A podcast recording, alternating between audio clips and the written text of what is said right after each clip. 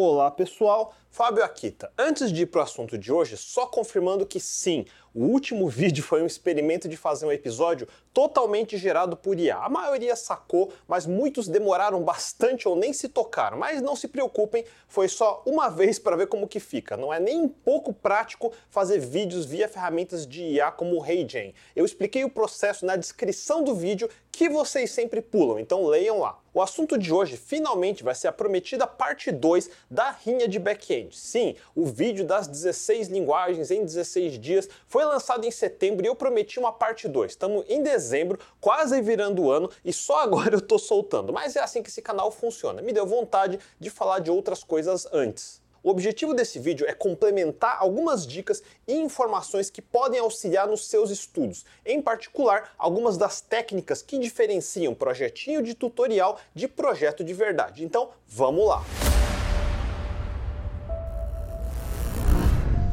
Um dos motivos de por que eu demorei tanto para fazer esse episódio é por causa desses dois itens que eu tinha colocado para falar nesse episódio, resolvendo a rinha em 5 minutos e o que é um framework web. Esses dois itens seriam um vídeo inteiro de duas horas e sinceramente eu não tô com paciência para esse tema porque já tem documentação suficiente online. Abra o site de qualquer framework web, seria o primeiro tutorial de como usa. Eu só estaria repetindo o que já existe online. Em vez disso, eu vou só resumir alguns pontos principais. Resolvendo a rinha em 5 minutos, sim, eu poderia fazer um speedrun e editar um vídeo demonstrando passo a passo como fazer uma versão das APIs. Eu acho isso inútil. Speedrun de código só para mostrar que eu sei fazer realmente não me motiva. É óbvio que eu sei fazer. Flex desnecessário. Aliás, o vídeo de 16 linguagens em 16 dias já foi flex o suficiente. Se você é iniciante e tem dificuldade de resolver esse exercício, obviamente ainda falta estudar mais e treinar mais. O que, que eu sempre repito: não existe uma única forma de resolver um problema de código. Não existe um único passo a passo de tutorial ou curso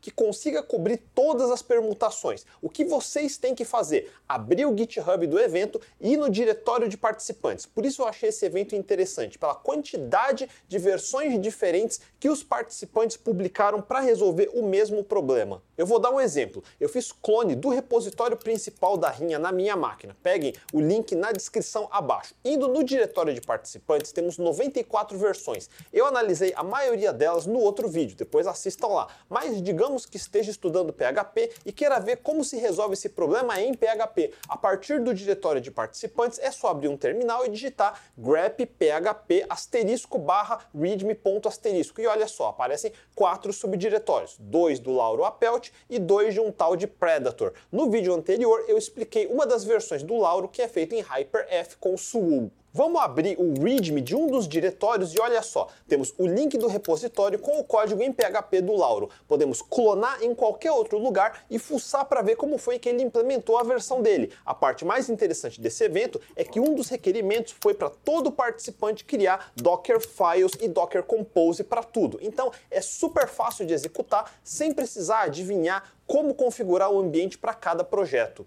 Hoje em dia, eu considero de boa educação, boa etiqueta que todo projeto, não me importa quão pequeno ou quão grande, sempre deve ter um Dockerfile e um Docker Compose. O Dockerfile demonstra como fazer para rodar sua aplicação e o Docker Compose demonstra como subir as dependências desse projeto, como bancos de dados. Vamos olhar o Dockerfile do projeto do Lauro. Primeiro, ele inicia baixando uma imagem preparada pelo pessoal do framework Hyper-F, que já traz tudo o que você vai precisar. Em seguida, faz algumas configurações de time zone. A maioria das imagens buta com tempo UTC de Greenwich Time Zone 0 como padrão. Para ter os horários corretos da sua região geográfica, precisa colocar algo como América barra São Paulo sempre. Ninguém vai adivinhar. Esse trecho seguinte, grandão aqui, é opcional e eu não testei o suficiente para saber se era ou não necessário para melhorar os tempos do benchmark. Tudo que ele está fazendo é criando um arquivo de variáveis de configuração para mexer em configurações como tamanho máximo de upload, que é desnecessário nesse projeto, ou limite de memória, que talvez possa ser útil ou não, eu não medi para saber. Não saia copiando e colando achando que vai automaticamente melhorar alguma coisa. Vá na documentação e entenda item a item daqui. Daí rode uma versão sem isso e outra versão com isso, rodando o mesmo benchmark. Daí compare se faz alguma diferença. O fato de coisas que não importam para esse desafio, como tamanho máximo de upload, me diz que o Lauro copiou o Dockerfile de exemplo do site da imagem desse HyperF e colou aqui. Finalizando, adicionamos drivers de Postgres para PHP, mudamos o diretório de trabalho para barra app, que é para onde vamos copiar os arquivos do projeto na sequência. O que eu achei estranho é que não tem o último comando de entry point indicando como rodar a aplicação. Também senti falta de rodar Composer e install para baixar as bibliotecas. Isso é uma peculiaridade dessa versão do Lauro, então guardem isso que já já eu explico por que está faltando. Agora vamos ver o Docker Compose.yaml. Docker Compose é a descrição de uma uma mini infraestrutura. Em vez de instalar, configurar e subir Redis, Postgres, Nginx, tudo na mão, podemos automatizar tudo num único comando. É muito mais fácil para um novo desenvolvedor que entra no seu projeto aprender como as coisas funcionam se tiver um Docker Compose já pronto. Funciona como uma documentação viva da infra do projeto.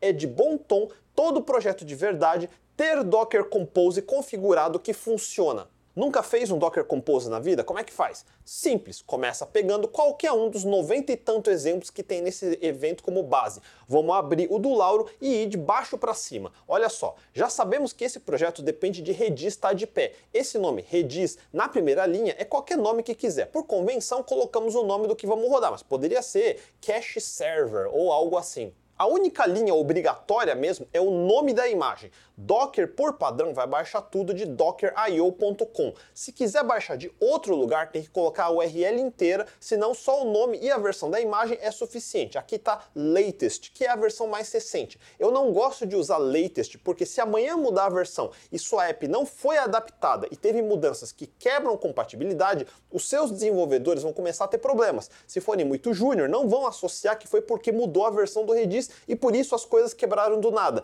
É melhor colocar a versão fixa, como 7.2.3-Alpine 3.19, que significa Redis versão 7.2.3 rodando em cima da distro Alpine versão 3.19. As outras opções são específicas da rinha, em particular os limites de recursos na seção de deploy. Esse foi um dos critérios que eu achei inteligente. Tínhamos no máximo 1.5 CPUs e 3 GB de RAM para usar. À primeira vista parece muito pouco, não é fácil de imaginar como esses recursos encaixam em cada componente. Se você é um iniciante e tem uma máquina fraca, já aprendeu a ter que lidar com isso. Como que faz para tirar o máximo proveito do seu dual core com 2 GB de RAM, Todo programador que ficou bom começou tendo que fazer rodar programas pesados em máquinas fracas. Se você é um iniciante e já começou com oportunidade de usar máquinas novas e parrudas para trabalhar, qualquer coisa acima de um quad-core, acima de 8 GB de RAM, tipo um MacBook da vida, e não teve que lidar com máquinas fracas, cuidado, você pode acabar ficando complacente, preguiçoso, vai achar que o mundo é igual sua bolha, que tem CPU sobrando, que tem RAM sobrando, e nunca vai entender o valor de otimizar as coisas. Para que otimizar se está tudo sobrando? Na hora que ficar difícil, você vai ser o tipo que desiste fácil. Por isso eu repito que na minha teoria de aprendendo a aprender, tem que ter a dor de aprender. Não importa se você cai, importa como se levanta. Não importa quantas vezes cai, importa que toda vez se levanta mais rápido. Quem nunca sentiu dor, nunca aprendeu nada. E nessa rinha, a versão disso é essa limitação de recursos. Senão, claro, o participante com uma máquina como a minha, com 64 GB de RAM, Ryzen 9 de 32 threads, facilmente conseguiria gerar resultados com números muito melhores que todo mundo. Mas com esse limite, o participante com um quad-corezinho de 4 GB de RAM poderia ultrapassar a minha máquina máquina se soubesse administrar melhor os recursos limitados. E isso de limitar recursos no Docker não foi feito para concursos, foi feito para o caso de alguém realmente precisar rodar dois processos ou mais numa mesma máquina e caso um deles seja fominha demais e consuma recursos demais, não deixando o outro processo morrer de fome. Se o servidor tem 4 GB de RAM, eu subo dois programas, cada um no seu container de Docker, digamos que o primeiro resolva alocar toda a memória disponível, mesmo que não vá usar. Daí quando o segundo container tenta rodar, vai crashear por falta de recursos. Existem processos que alocam mais memória do que deveriam? Sim, por exemplo, um Node.js tem recurso de cluster que eu mencionei no episódio anterior. O que, que muita gente faz? Vai no Google pesquisar e só copia um trecho parecido com esse de algum Stack Overflow da vida. Esse script roda os.cpus.length e vê que sua máquina tem 4 cores, ou seja, 4 CPUs, então faz 4 forks da aplicação. Cada fork pode ocupar, digamos, meio gigabyte, então 4 forks daria 2 gigabytes. Como a sua máquina tem 8 GB, você nem se preocupa, funciona tudo direitinho. Aí você aloca um servidor num cloud qualquer com 8 GB de RAM, mas resolve pegar um CPU potente de 16 cores. Seu script de cluster vai ver 16 CPUs e subir 16 forks, cada fork ocupando meio GB de RAM, ou seja, vai ocupar todos os 8 GB de uma só vez. E você não tem 8 GB sobrando, seu sistema operacional e outros serviços ocupam RAM. Alguns desses forks vão crashear logo no boot. O certo é consertar esse script e trocar a chamada de os.cpus e usar uma variável de ambiente no lugar. Assim podemos declarar essa variável como cluster workers no YAML do Docker Compose e ter controle sobre quantos processos realmente vai subir. Como desenvolvedor, você sempre precisa ter controle sobre o que exatamente vai rodar, quantos recursos vai usar. Um bom jeito de se exercitar é acertando o script de Docker Compose. Continuando, depois do Redis, temos Nginx. Esse foi outro pré-requisito nas instruções da rinha, ter um proxy reverso para servir de balanceador de carga entre no mínimo duas instâncias da sua aplicação. Quando um estudante segue um tutorial de web qualquer, ele só entende que tem um único processo, o servidor da aplicação. Sobe numa porta como 4000 e no navegador coloca localhost 2.4000 e pronto, acabou.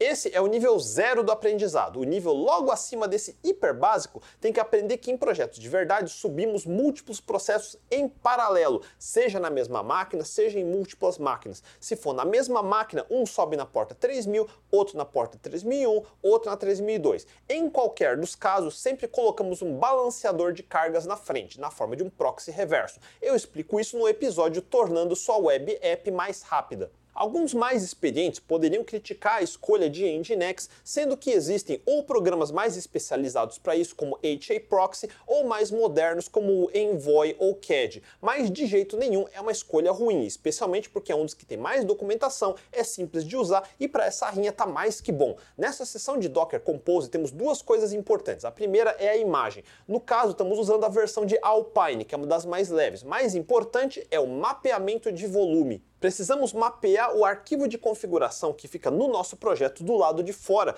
para que o container tenha acesso quando bootar. Lembre-se, um container é só uma forma de mentir para o processo que roda dentro para ele achar que está sozinho numa máquina vazia. Ele não enxerga nenhum arquivo de fora se nós não declararmos para dentro da seguinte forma. O que tem nesse arquivo de configuração? Vamos dar uma olhada. Se nunca viu, parece complicado, mas vamos por partes. Essa primeira parte do topo tem a ver com a escalabilidade do serviço. Nginx funciona numa arquitetura de masters e workers. Esse worker processes, como auto de automático, quer dizer que ele vai avaliar quantas CPUs sua máquina tem e subir 1.5 vezes essa quantidade. Então, se tiver 4 CPUs, ele vai subir 6 workers. E por que não um worker por um CPU? Primeiro, uma CPU não é exclusivo de um processo. Quem controla qual processo vai rodar em qual CPU durante um período X de tempo é o scheduler da kernel. Se seu processo é leve e precisa de pouco tempo para fazer o que precisa, não tem por que bloquear uma CPU inteira só para ele. Dá para dividir com outros processos. Depois assista meus episódios sobre concorrência e paralelismo para entender como schedulers funcionam.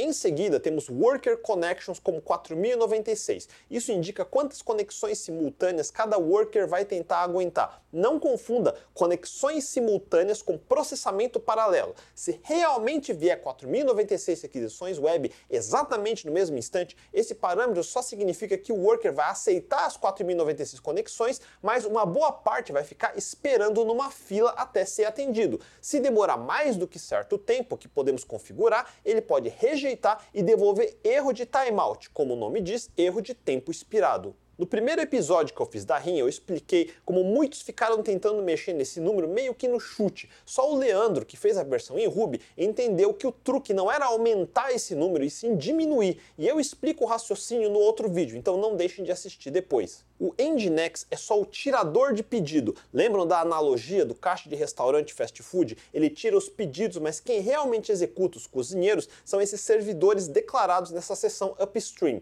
No caso, apontando para localhost portas 9501 e 9502. Se já mexeu com Docker Compose antes, isso poderia parecer um pouco estranho. Normalmente, para subir um Nginx via Docker Compose, eu teria uma configuração mais ou menos assim. Declararia dois serviços web, as instâncias da minha aplicação, como app1 e app2, ambos carregando na porta 8080. Daí, na configuração do Nginx, essa seção upstream estaria apontando para app1 porta 8080 e app2 também porta 8080. Mas como que dá para ter dois serviços subindo na mesma porta? Não tem conflito? E não tem, porque na prática é como se cada container representasse um servidor externo separado e sua aplicação está carregando num servidor fora, só que virtual. Daí cada servidor tem uma porta 8080 livre. Cada instância pode se pendurar na porta 8080 do seu respectivo servidor virtual. Acontece que o Nginx e, seus e esses servidores virtuais se comunicam na mesma rede também virtual. Daí o Nginx consegue fazer o balanceamento entre esses dois serviços. No episódio anterior, eu expliquei a descoberta que alguns de nós fizemos durante nossos experimentos. O Vinícius Ferraz fez a descoberta primeiro de que se usarmos o modo de rede de ponte virtual, que é o padrão, isso introduzia um gargalo pesado e os resultados dos benchmarks ficavam bem errados. Mas se colocarmos o modo de rede para host, ou seja, sem virtualizar a rede, aí os tempos finalmente ficam corretos. Eu não sei se notaram, mas na configuração do Redis que eu mostrei antes, ou nesse de Nginx, note que ambos já têm a opção Network Mode igual a Host, indicando que é para pendurar o container nas portas da rede de verdade do sistema operacional nativo. Nesse modo, não podemos pensar que temos servidores virtuais separados, mas sim que estamos subindo realmente tudo na mesma máquina, na rede de verdade. Portanto, precisamos nos preocupar com conflitos de portas. Por isso, no upstream do Nginx, apontando para dois servidores em localhost, cada um deles precisa estar numa porta diferente 9501 e 9502 é muito importante entender o que é modo de rede ponte e a diferença com modo de rede host. Estudem se não sabiam disso, mas já que falamos do servidor de aplicação, note que na configuração do Nginx tem essa seção de Depends On, e quer dizer, só suba o serviço Nginx quando detectar que os serviços API 01 e API 02 estão de pé. Então vamos pular para o começo do arquivo do Docker Compose para ver como essa aplicação está configurada. Precisamos dar um jeito de configurar a mesma aplicação duas vezes, como API 01 e depois como API 02. E como estamos usando modo de rede host, precisamos declarar portas diferentes para cada uma, que normalmente fazemos via variáveis de ambiente, como esse HTTP port logo no começo. O jeito mais fácil é configurando esse bloco de configuração do serviço API 01 e depois fazendo um copy paste embaixo para ser o API 02, só mudando o HTTP port para 9502. Existem outras formas de fazer isso. Como exemplo, vamos pegar o Docker Compose do projeto de Node.js do Lucas Pool, porque ele ainda está usando o modo de rede padrão via ponte virtual. Daí não precisou se preocupar em configurar portas diferentes, só precisou fazer host names diferentes. Vamos dar uma olhada. Ele declarou o serviço de nome app1 e em seguida anexou uma etiqueta com esse e comercial chamando de app. Descendo para o próximo serviço no mesmo arquivo, observem, temos app2 e na linha seguinte é como se fosse um include, um import dizendo para copiar tudo que tinha no app1. A única coisa que muda é o nome do hostname, entenderam? É assim que podemos reusar as mesmas configurações entre serviços diferentes. Isso é uma característica de arquivos de configuração em formato YAML, não é coisa do Docker Compose. Qualquer outro programa que use YAML dá para fazer a mesma coisa.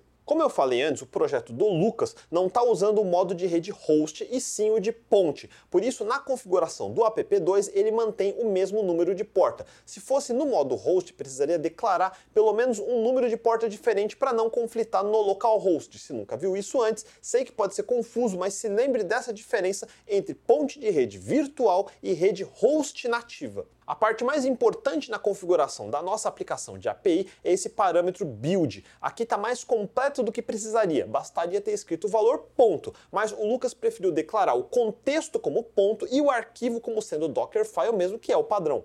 É aqui que ele vai usar o arquivo de Dockerfile que já vimos antes para construir a imagem para esse container. Todos os outros serviços nós apontamos para imagens já prontas no serviço do site Docker Hub. Aquelas imagens foram todas feitas com algum Dockerfile também. A diferença é que nossa aplicação não foi publicada no Docker Hub, estamos construindo ela aqui. Então apontamos direto para o Dockerfile. No futuro, quando a aplicação estiver terminada, podemos dar upload da última imagem gerada e passar a apontar para ela via parâmetro image em vez de build. No arquivo do Lucas tem até comentado essa opção, porque para participar da rinha precisava ter ter publicado a imagem de verdade. O Dockerfile do Lauro, que eu mostrei antes, usa de base a imagem do repositório do HyperF e também incluímos coisas como o PDO de Postgres. Todos esses elementos podem ser configurados via variáveis de ambiente, que é o que estamos declarando na seção Environment, como o HTTP port, que indica em qual porta o servidor de HyperF vai subir, ou DB host, ou Redis host, que declara o nome do servidor que vai ter o banco de dados e o cache. Nesse caso,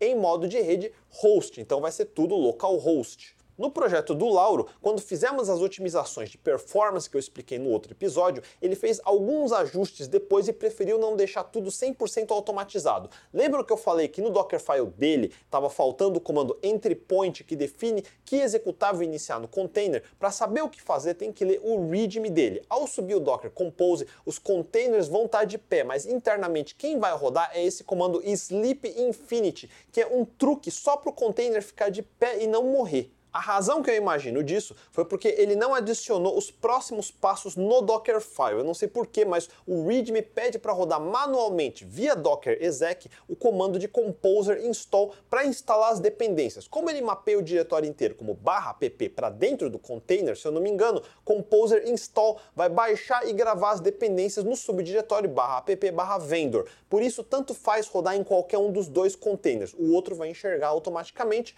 já que compartilham do mesmo mesmo volume no disco. Só depois de fazer isso aqui, via Docker exec de novo, podemos rodar o HyperF em cada container e vai subir direitinho. Durante desenvolvimento, dependências como bibliotecas de Node, ou nesse caso do Composer, não queremos deixar dentro da imagem porque ocupam muito espaço e mudam o tempo todo. Seria trabalhoso toda vez você construir a imagem. O melhor é mapear um volume para dentro do container e mandar instalar nesse volume. Só que quando for gerar a imagem final para publicar, aí sim era bom mudar para gravar as dependências dentro da imagem. Senão quem for baixar baixar depois, vai precisar fazer isso manualmente, o que não é ideal. Feito tudo isso, do terminal basta subir tudo com Docker Compose Up. Isso vai baixar as imagens que ainda não tem, construir essa da aplicação e subir tudo direitinho na ordem certa, graças ao Depends On que todos os serviços declaram. Olhem só, da primeira vez demora um pouquinho para subir. Eu vou acelerar aqui um pouquinho e pronto.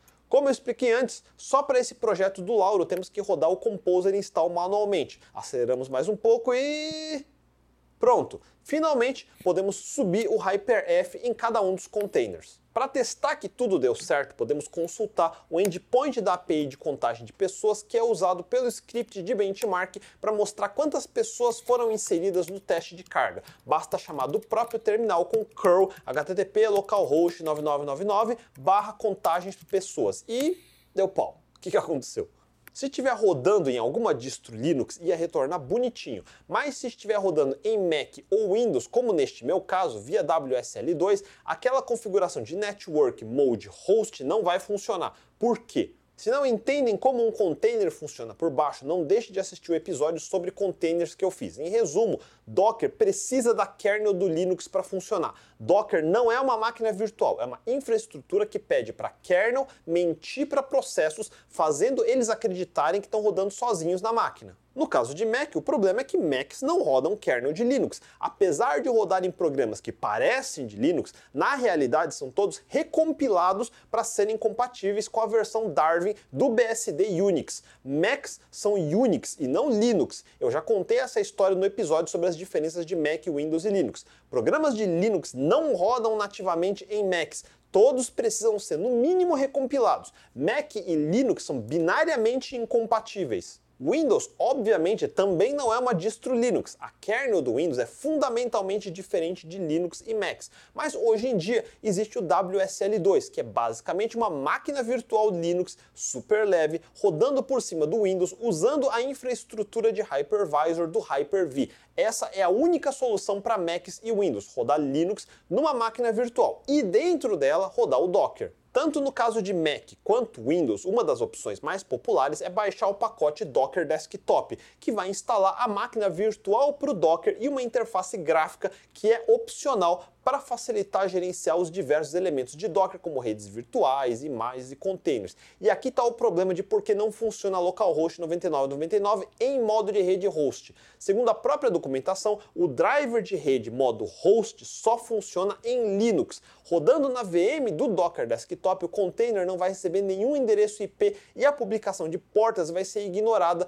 tornando o container inacessível. Quer dizer que Docker Desktop de Windows e Mac são uma droga, então? Repetindo, por que, que estávamos usando o modo de rede host? Porque no cenário de teste de carga, o modo padrão gera gargalo, então mudamos para o modo host. Isso é só para a situação de teste de carga. Pro dia a dia, enquanto você está programando em situações normais, não vai sentir nenhuma diferença. Nesse caso, não precisa usar esse modo host e deixa tudo no modo padrão. No modo ponte virtual, o Docker de Mac e Windows vão funcionar funcionar direitinho. No caso do WSL2, você pode instalar o Docker ou o Podman dentro do WSL em vez de usar uma VM separada como o Docker Desktop faz. Falando de Docker Desktop, uma pequena tangente. Se você quiser muito uma interface gráfica para gerenciar imagens, containers e tudo mais, experimente outra opção, o Portainer, que por si só é uma aplicação que roda em container Docker, então é trivial de instalar e te dá uma interface web de administração muito mais avançada do que Docker Desktop. Mas também é legal aprender a ficar na linha de comando e experimentar coisas como Lazy Docker. Dá para fazer tudo só com o comando Docker, mas às vezes não lembramos como fazer coisas que não se usa todo dia, tipo,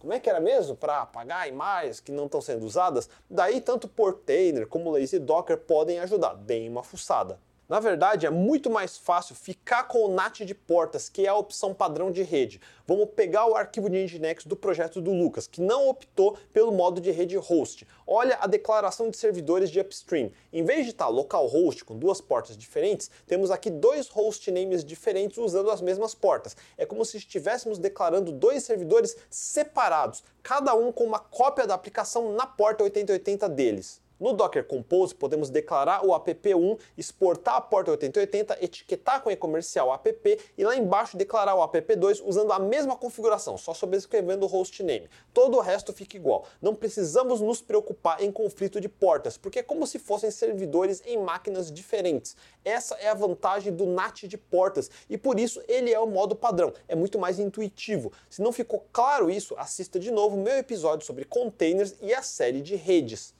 A versão em PHP do Lauro é uma das mais complicadinhas para subir por causa daqueles passos extras no README que ele preferiu não automatizar. Para prosseguir a explicação, vamos usar o projeto de Node do Lucas daqui para frente. O dele é mais simples, basta executar Docker Compose Up, esperar tudo baixar e pronto. Mesmo em Docker de Windows ou Mac não deve ter problemas porque a versão dele usa NAT de portas padrão, então tudo deveria funcionar plug and play, que é o ideal de um Docker Compose. Antes que eu me esqueça, se não está acostumado a usar Docker Compose, sempre se lembre que se não iniciar o comando up com a opção "-d de daemon, ele vai ficar prendendo o seu terminal. Com Ctrl C dá para derrubar todo mundo. E garanta que os containers desligaram executando Docker Compose down. Se modificar o seu código e subir depois com up, mas sentir que não apareceram suas modificações, dá para forçar o build da imagem da aplicação com Docker Compose up-build ou Docker Compose up-force Force Build.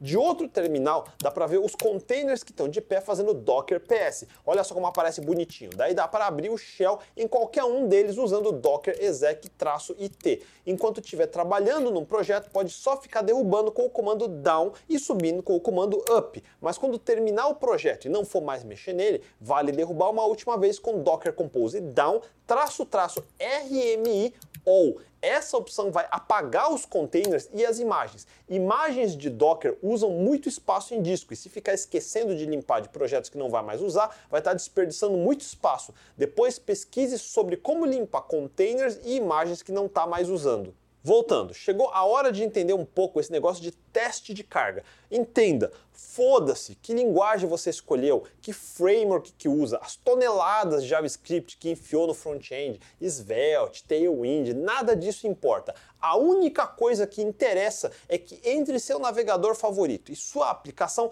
trafegam mensagens em formato texto obedecendo o protocolo HTTP, mensagens divididas em cabeçalhos e corpo de texto. O teste que eu sugeri antes, curl, HTTP, localhost 9999, contagem pessoas, é um exemplo disso. O curl ou wget são navegadores de linha de comando, navegadores bem simples, que não têm front-end e por isso não precisam interpretar nem HTML, nem CSS, nem JavaScript. Eles só listam o que recebem. Eu fiquei pensando se perdia tempo explicando curl, como mandar e receber mensagem HTTP, mas de novo, isso seria uma tangente desnecessária. Todo desenvolvedor web tem que saber como enviar e receber mensagens HTTP manualmente, seja via curl na linha de comando, seja via Web Developer Tools, em qualquer navegador. Sem saber isso, eu sinto muito. Você nem começou a entender web ainda. Volte vários passos para trás, estude mais e só depois retorne aqui. E eu tô sendo bem cuzão quanto a isso porque é sério, HTTP é simples, os cabeçalhos principais dá para saber de cabeça.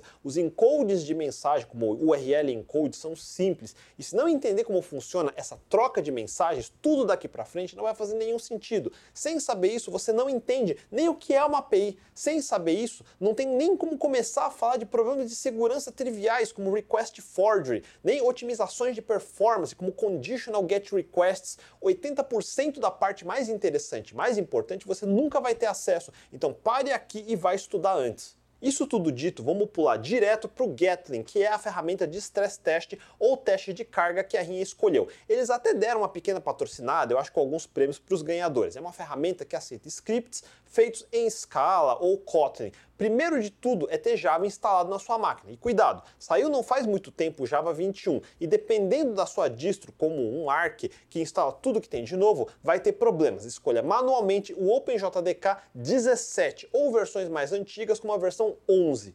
E como que eu sei que eu tô com o Java correto? Porra, abre o terminal e digita java-version.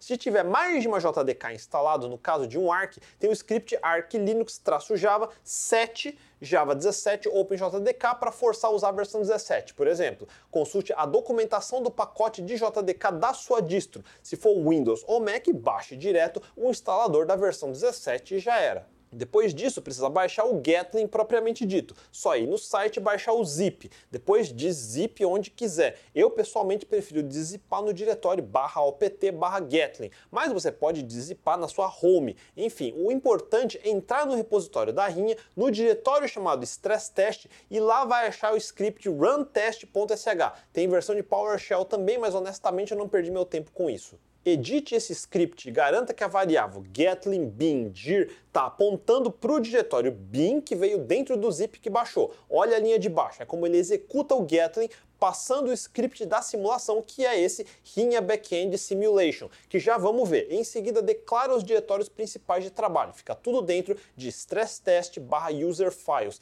Em resources, temos planilhas como dados de teste. Vamos dar uma olhada. O arquivo pessoaspayloads.tsv tem os dados de pessoas falsas que ele vai enviar para a API de cadastrar pessoas. Como podem ver, cada linha é um JSON e os dados são super aleatórios mesmo. Você acha que todo mundo envia dados bonitinho para sua aplicação? Pelo contrário, com o tanto de bots que tem por aí, sua aplicação está recebendo dados parecidos com esse o tempo todo. Nunca assuma que sua aplicação vai ser usada só por pessoas inteligentes que sabem ler e escrever direito. Pelo contrário, assuma que a maior parte do uso vai vir de bots zoados zoados ou pessoas zoadas que male male sabem escrever o próprio nome e vão preencher tudo errado. Sua aplicação precisa estar preparada para os piores inputs, sempre. Esse é um bom exemplo de ataque para ver se coisas inválidas acabam conseguindo burlar suas validações. Ou, mais comum, você esqueceu de implementar algumas validações. O segundo arquivo é o termosbusca.tsv, que vai ser usado na API de procura por termos. É outra lista de bobagens aleatórias. Mesma coisa é para estressar suas APIs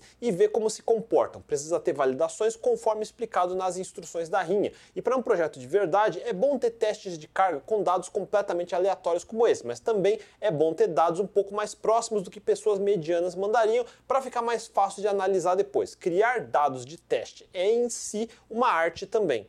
Testes com inputs aleatórios como esse são chamados de fuzz test. Fuzz é tipo barulho, bagunça ou outro jeito de dizer aleatório. Se você só fizer testes com dados que parecem de verdade, está perdendo a oportunidade de ver os limites das suas validações. Finalmente temos o script do teste de carga propriamente dito nesse arquivo rinha backend simulation.scala. Mesmo se você nunca escreveu Scala antes, para fazer scripts simples como esse não é difícil. Qualquer bom programador deve ser capaz de, no mínimo, ler e entender sem grandes dificuldades. Vamos lá, por partes. O Gatling tem o um conceito de simulation e nossa classe herda dela. Em seguida, começamos definindo para onde mandar nossa carga. No caso, a URL base é localhost porta 9999, como configuramos no Nginx do Docker Compose, lembram?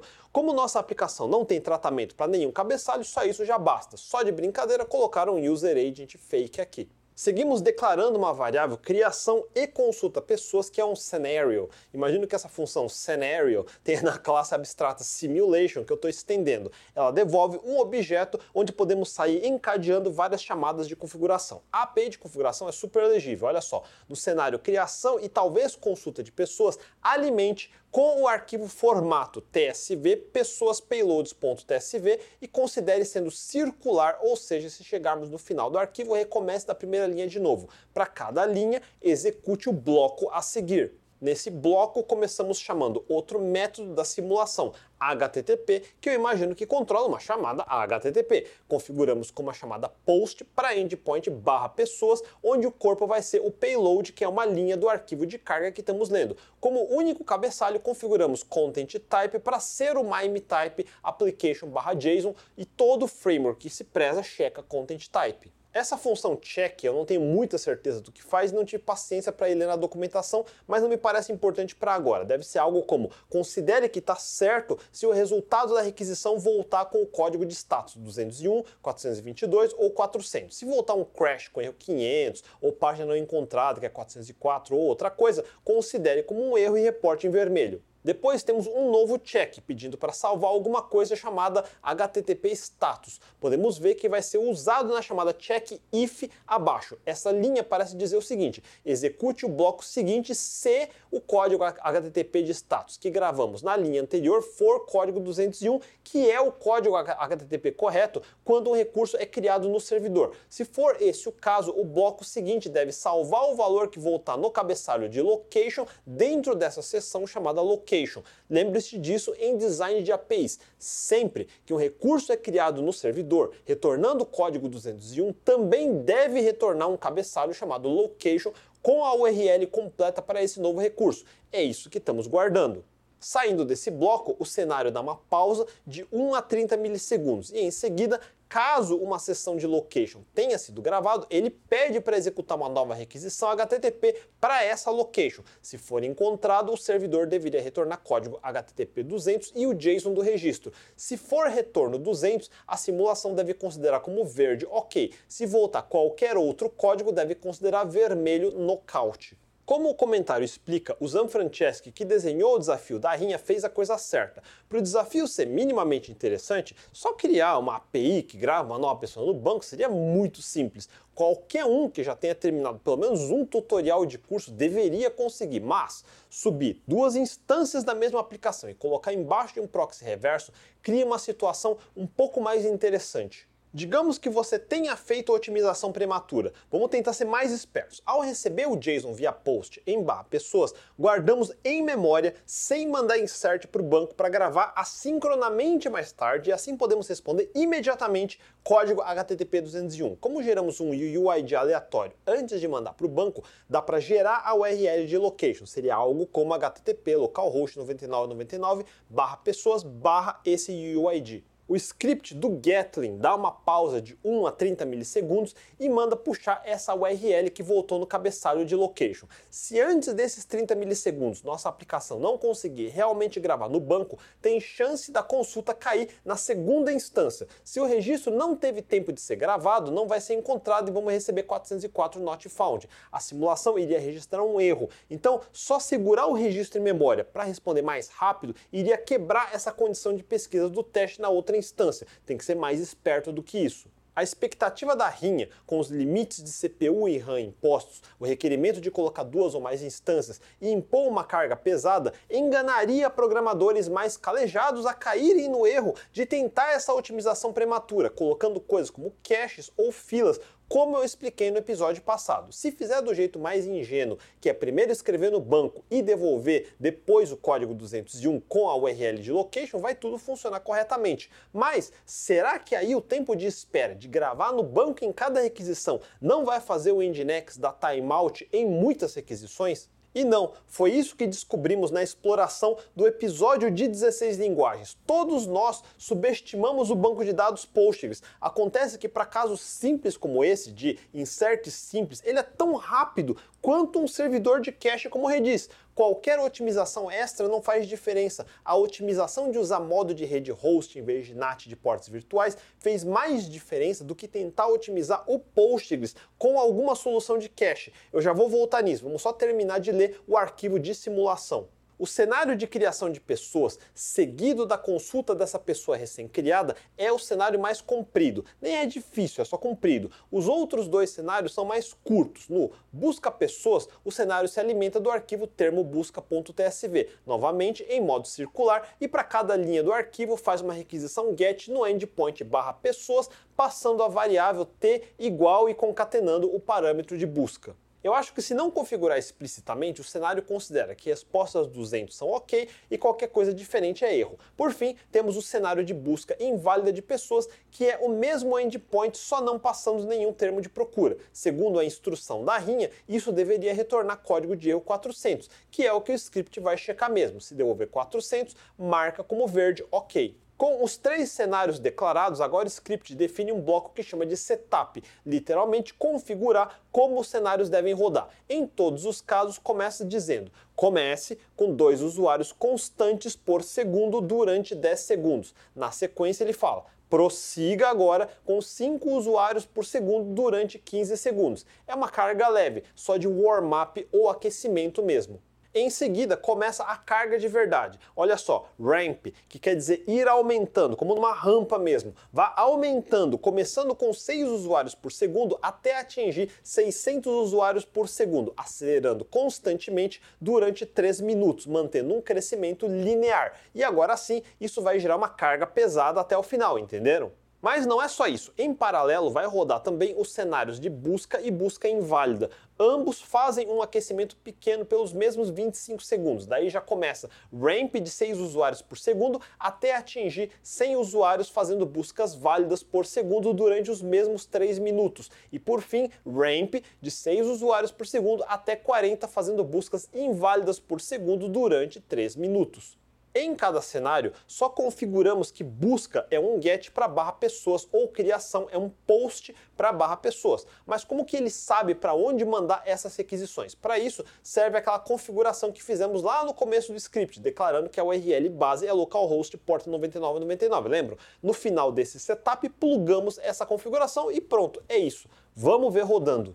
Para ficar claro, eu tenho um terminal dividido em dois usando o split horizontal do Tmux. Na metade de cima, estamos no projeto do Lucas Pool em Node. Podemos chamar Docker Compose up e esperar os serviços todos subirem. Na metade de baixo, eu estou no diretório de stress test do repositório da Rinha, onde tem o script runtest.sh, que vamos rodar agora.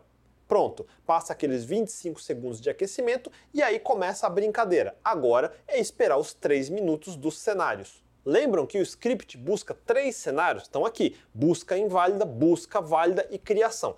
Em cima tem um resumo, embaixo tem um pouco mais detalhado. O principal, ok, são requisições que devolveram códigos HTTP válidos de resposta, como 200, 400 ou 422.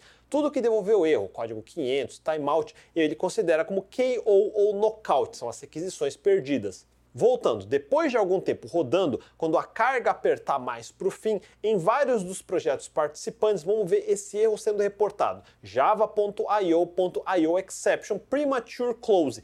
Esse é o erro que o Vinícius Ferraz descobriu como consertar mudando de Network Mode Bridge para Host. Olha só o que essa mensagem está dizendo: mais de 9 mil requisições perdidos nessa exceção. 9 mil, num total de pouco mais de 100 mil requisições. É um número considerável, quase 10% de erro. Vamos abrir o gráfico que o Gatling gera. No mundo ideal, gostaríamos de ver somente essa barra verde, sem nada vermelho do lado, mas temos vermelho. E olhando aqui na tabela, veja só, de um total de 108 mil requisições, tivemos quase 99 mil que deram ok, mas quase 10 mil em vermelho que deram nocaute. Eu já volto nessa tabela, vamos olhar mais para baixo os gráficos. Lembram como configuramos para iniciar os três cenários em paralelo, para ir subindo de 6 usuários para mais de 600 simultâneos por segundo, um ramp up? Por isso o formato formato do gráfico é um triângulo. Começa com 6 usuários por segundo e vai subindo, ramping up com aceleração constante, aumentando a velocidade linearmente até mais de 600 usuários por mais de 2 minutos, mais de 2 terços do tempo. Ele cresce sem problemas, mas aí olha essa parte final. O final é cheio de sobes e desces, esse serrilhado. Aqui a aplicação está claramente engasgando. Muitas requisições na fila não conseguem ser atendidas, ou demoram demais para responder, ou dão timeout de tanto esperar. Por isso, no último gráfico, começamos a ter várias áreas vermelhas. Lembrando que muitos desses vermelhos são os I.O. exception de Java que eu mencionei antes. Mas será que realmente faz tanta diferença assim? Para demonstrar, podemos modificar o código do Lucas para usar Network Mode Host. Começamos mudando o index.js dele, que carrega o Node.js na porta 8080 hardcoded e trocar por uma variável de ambiente chamada HTTP port, que podemos configurar no Docker Compose. Agora adicionamos essa variável no Docker Compose e colocamos Network Mode Host em todos os outros serviços, como nesse trecho de código. Veja como também mudamos a URL de conexão com o banco de dados para ser localhost. Não vai mais ter NAT para um host virtual chamado Postgres.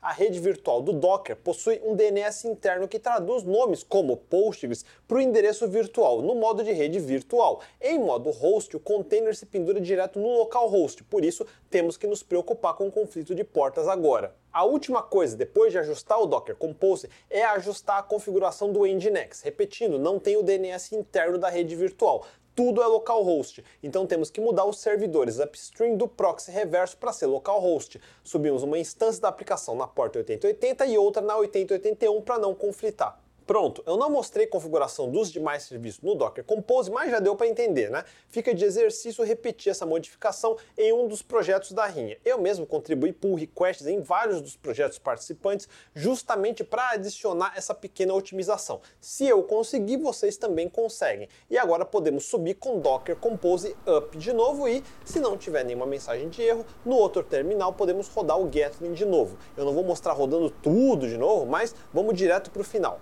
A última coisa que o script do Gatling faz é chamar o endpoint barra contagem pessoas. Da última vez tinha voltado que conseguiu gravar no banco uns 40 mil registros, mas agora olha a diferença, devolveu quase 47 mil registros. É uma diferença considerável. Se voltarmos nos resultados que estavam aparecendo no terminal, olhem, não tem mais aquela mensagem de premature close do IO exception de Java. Vamos abrir os gráficos eu vou colocar o anterior na esquerda e o novo na direita. Mesmo aplicativo, a última coisa que mudou na direita é que subimos Docker Compose com os serviços em modo de rede host. De cara já podemos ver que a barrinha vermelha sumiu. Ótimo sinal. Apareceu um pouco de laranja e o que antes estava dando vermelho agora demora mais, mas vai até o fim e responde. Isso que é laranja. Olha a tabelinha mais para baixo. Antes conseguimos só um total de 108 mil requisições. Agora conseguimos mais de 115 mil requisições. E mais importante, antes teve um total de quase 10 mil knockouts, mas agora foram só uns 150. A diferença foi brutal.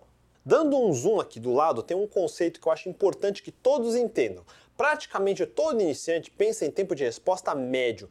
Média é essa coluna aqui para o fim, o min. O que, que é média? É tabular quanto que levou para responder cada uma dessas 115 mil requisições, somar tudo e dividir pelo total de requisições. E esse tempo dá 879 milissegundos, quase um segundo por requisição. E se tinha alguma dúvida, sim, esse tempo de resposta é absurdamente lento. Qualquer coisa acima de meio segundo é inaceitável em qualquer aplicação. O certo é sempre manter menos que 100 milissegundos, menos que 50 milissegundos. Veja logo do lado, desvio padrão de 1.7 segundos. O desvio padrão é maior que a média. Só um desvio padrão para o lado já estamos falando de mais de 2 segundos por requisição. É uma ordem de grandeza inteira. O que, que isso diz sobre sua aplicação? Nada importante. Vamos entender os números das colunas anteriores que são mais interessantes.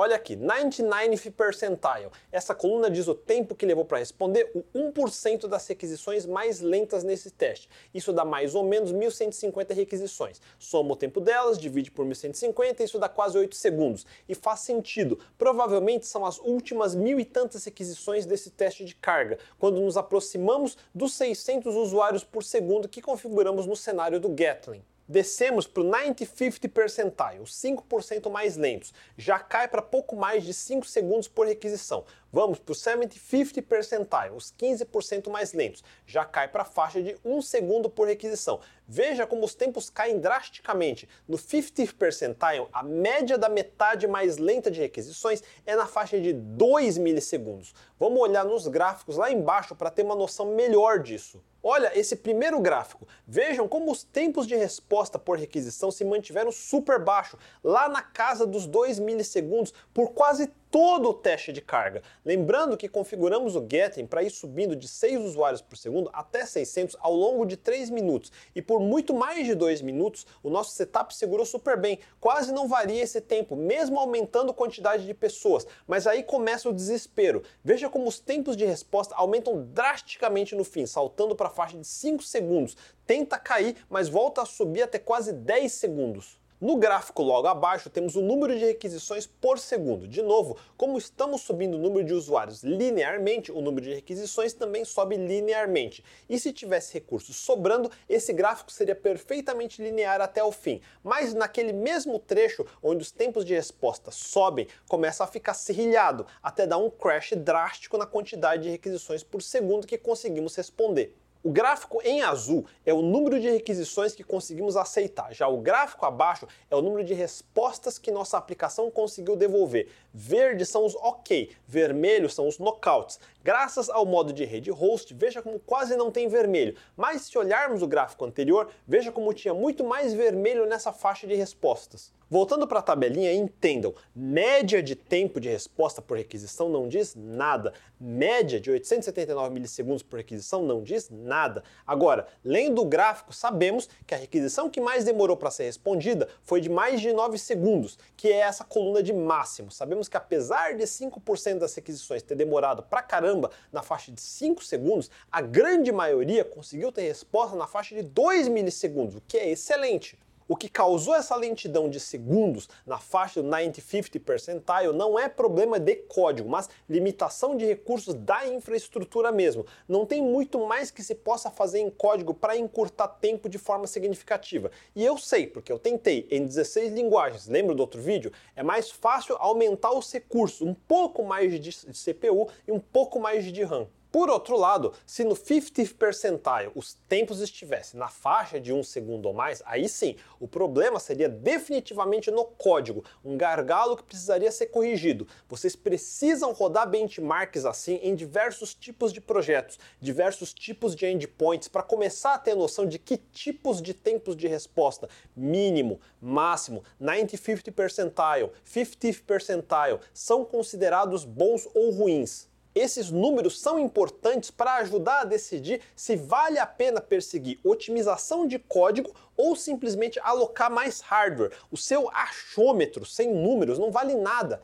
Ah, mas eu acho que temos que escrever esse código em outra linguagem. Me mostre números. Se não é capaz de gerar esses números, eu sei que também é incapaz de reescrever qualquer coisa para ficar melhor. Eu achei bacana essa rinha ter dado ênfase em um desafio de back-end baseado em benchmark e teste de carga. Eu acho que Todo bom programador sempre tem uma ferramenta de benchmark guardado na manga para usar justamente em momentos de decisão como o que eu falei antes. Vale a pena parar para otimizar? Quanto de melhoria estamos esperando ter ao custo de quanto tempo para arrumar? Só aumentar a máquina resolveria? Faça medições para saber. Eu não conhecia o Gatling, mas achei uma ferramenta muito boa, especialmente porque gera gráficos fáceis de ler e de mostrar para os outros. Existem outras ferramentas que eu usava mais antes, como o antigo Apache Bench ou o WRK, que eu acho que fala Work, Work. Para mim, esses dois eram tão essenciais quanto saber usar wget ou curl. Recentemente, eu mexi um pouco no tal de Vegeta, que parece ser mais na categoria do Gatling, e tem dezenas de outros open source e comerciais. Não deixem de fuçar as opções e testar todas que puder. Eu espero que tenham entendido até aqui, porque agora eu acho que vai ficar um pouquinho mais complicado, no sentido que eu vou discutir conceitos de mais alto nível. Se começar a achar que complicou, é a mesma coisa de sempre. Anotem os termos que não entenderam, vão lá pesquisar, depois voltem e vejam se conseguem acompanhar o raciocínio até o fim. Até agora foi mais um aquecimento. Eu deixei de lado o banco de dados até agora para poder atacar esse assunto de uma só vez. Eu já fiz um vídeo falando mais sobre como bancos de dados funcionam por baixo, então eu recomendo que assistam lá se não viram ainda. Ter na cabeça essa estrutura vai ser importante para entender o que eu vou explicar agora. Como eu disse no primeiro vídeo da Rinha, o erro que quase todo mundo cometeu nesse desafio foi subestimar o Postgres. Se fosse mais teria sido a mesma coisa, nós teríamos achado que seria o gargalo. Isso porque na nossa experiência em projetos de verdade, na maior parte do tempo o gargalo costuma ser o banco de dados. Por quê? Porque em sistemas mais realistas, com centenas de tabelas, milhares de índices, milhares de relacionamentos entre tabelas, qualquer operação de insert ou update costuma mexer não só em uma linha de uma única tabela, mas pode acionar triggers, gatilhos para rodar procedures em outras tabelas, pode acionar gatilho para atualizar múltiplos índices. Então nenhuma operação é simplesmente só mexer uma linha. Normalmente são múltiplas operações acontecendo em múltiplos lugares e isso custa tempo. Às vezes pode levar dezenas de milissegundos. Mesma coisa queries, selects. Em sistemas complexos, normalmente temos queries com vários inner joins, outer joins, subselects, union. Toda consulta, na realidade, precisa acionar diversos índices, fazer alguns table scans, então pode demorar talvez dezenas de milissegundos. Para piorar, temos o custo da conexão. No caso de um Postgres, cada conexão ao banco pode custar na faixa de 2 a 4 megabytes. Sem conexões, poderia exigir quase meio gigabyte de RAM. Por isso, precisamos usar pools de conexão para reciclar conexões. Quando uma requisição termina de ser respondida, o framework devolve a conexão livre para o pool. Assim, outra requisição pode reusar a mesma conexão sem precisar alocar mais 4 MB extra toda vez. Quando estamos falando de milhares de requisições por segundo, megabytes se tornam gigabytes muito rápido se não tomar cuidado. Lembra do nosso gráfico? Eu disse que uma resposta levar 2 milissegundos é muito bom, mas se levar 10 milissegundos só para inserir um registro numa tabela não vai ser ruim? Vai sim. Por isso, em projetos de verdade, usamos diversas estratégias para economizar processamento no banco o máximo possível. Usamos pelo menos dois tipos de estratégia: uma para leitura, onde caixamos resultados para evitar toda hora repetir as mesmas queries pesadas, e estratégia de filas de jobs assíncronos, para evitar metralhar o banco com operações demais de gravação e modificação. Lembrando, toda operação de modificação bloqueia um ou mais registros em uma ou mais tabelas no banco. E por cima desses logs temos transações, logs transacionais para, caso aconteça alguma pane, a gente não tenha que perder todos os dados, nem deixar nada corrompido. Toda essa proteção custa processamento e custa tempo. Toda pesquisa sendo feita em tabelas que estão constantemente sendo modificadas significa que uma operação de leitura fica concorrendo com uma operação de escrita por esses locks. Ou seja, se não tivermos controle e recebermos um volume grande demais de scripts ao mesmo tempo, várias leituras, tudo vai ficar mais lento até parar. Por isso precisamos desafogar o banco de dados. Dá para criar servidores separados de réplica somente de leitura. Dessa forma podemos separar um banco mestre só para escrita e banco só de leitura para onde podemos mandar as queries. Mas réplicas não saem de graça. Quanto mais réplicas colocar, maior o peso para manter eles sincronizados. Quando falamos em cache, estamos falando em serviços em paralelo, como Memcache ou Redis. Até na AWS existe o serviço Elasticache, que é uma interface para Memcache ou Redis como serviço. No caso de filas, alguns usam NATS ou Redis como gerenciador de fila. Funciona, mas não tem recursos avançados. Eles não oferecem muitas das garantias de um sistema de filas maior. Assim como um banco relacional deve oferecer as proteções ACID, uma fila de verdade precisa de garantias. Por exemplo, garantindo que um elemento na fila nunca vai ser duplicado. Filas de verdade são coiscoisas como o lendário RabbitMQ ou o mais popular Apache Kafka e a AWS também tem um serviço, o SQS, que é o Simple Queue Service. No caso do cache, a ideia é simples. Primeiro, pergunta para o cache se ele tem a resposta. Se não tiver, aí manda a query para o banco de dados, depois guarda o resultado no cache para a próxima vez. Dessa forma, o banco não precisa ficar sendo redundante e gastar processamento para responder o que já acabou de responder. O cache é uma memória temporária para diminuir a carga de pesquisa. No caso de filas, a ideia é um pouco mais complicada. Em vez de metralhar o banco de dados com operações de modificação, jogue todas as operações numa fila. Configure um número limitado e controlado de trabalhadores, workers, que ficam escutando essa fila e vão puxando essas operações. O número de workers é o número de conexões que sabemos que o banco aguenta sem começar a ficar muito lento. Tudo isso eu já expliquei no episódio Tornando sua app web mais rápida e também no episódio onde eu sugiro como o site ingresso.com poderia melhorar sua arquitetura. E sabendo de tudo isso, claro, como as instruções da Rinha pediam para limitar o uso de recursos do Docker para no máximo 1.5 CPU e 3 GB de RAM, e sabendo que vai rodar um teste de carga com milhares de inserts e pesquisas simultâneas, o primeiro instinto foi pensar, bora já garantir e colocar cache nas pesquisas e filas e jobs para os inserts. Eu fiz isso na minha primeira versão de Ruby on Rails que vocês podem ver no meu GitHub. E como vimos no episódio anterior, diversos projetos que eu avaliei fizeram algo similar. Alguns colocaram só cache de Redis, alguns tentaram adicionar algum tipo de fila. Mas o fato é que se pararmos para pensar friamente no, no que exatamente é esse projeto e qual é a carga, já dá para saber que qualquer coisa mais sofisticada assim era matar uma mosca com uma bazuca. Esse projetinho inteiro tem uma única tabela, só uma, não tem relacionamento nenhum, não tem chave estrangeira, não tem joins, nada. Lembra daquela planilha de dados aleatórios que o script do Getting usa para fazer os inserts? Quantas linhas tinha? 100 mil. Eu diria só 100 mil. E durante os 3 minutos de carga, qual é o total de requisições? Umas 100 mil mesmo. Qual é a contagem final de registros inseridos? Faixa de 45 a 50 mil registros. Entenda, isso é absurdamente pouco ordem de poucos milhares de registros é quase nada. Qualquer computador furreca dos anos 80 sabe lidar com milhares de registros um banco com uma única tabela de míseras 50 mil linhas, sofrendo não mais que 100 mil tentativas de insert, é algo miseravelmente pequeno. Bancos de dados de verdade têm centenas de tabelas, a maioria com centenas de milhares de linhas, muitas com milhões, dezenas de milhões de linhas. Isso sim começa a parecer grande. Uma única tabela é um Hello World. Portanto, apesar de ser divertido de implementar, nem cache de leitura, nem fila de jobs de escrita era realmente necessário. Bastava usar o banco normalmente. Um Postgres é mais do que capaz de fazer inserções simples assim de forma extremamente rápida. Na verdade, vai ser na mesma ordem de grandeza de tempo do que escrever num banco de cache como Redis. Por isso não faz diferença nesse caso. Só faria diferença usar Redis quando a escrita for ordens de grandeza mais rápido, porque o Postgres está tendo que lidar com operações muito mais pesadas em cima de um volume realmente grande de dados. Entenderam? Muita gente ainda pensa que Redis ou Memcache é automaticamente mais rápido do que qualquer banco de dados. Isso não é verdade. Um banco de dados quase vazio vai ser tão rápido quanto um Redis. Mesma coisa se você exagerar e colocar coisa demais no Redis. Ele vai ficar lento também. Nada é automático em programação. Se você encarar dessa forma, tudo que fizer sempre vai sair uma droga.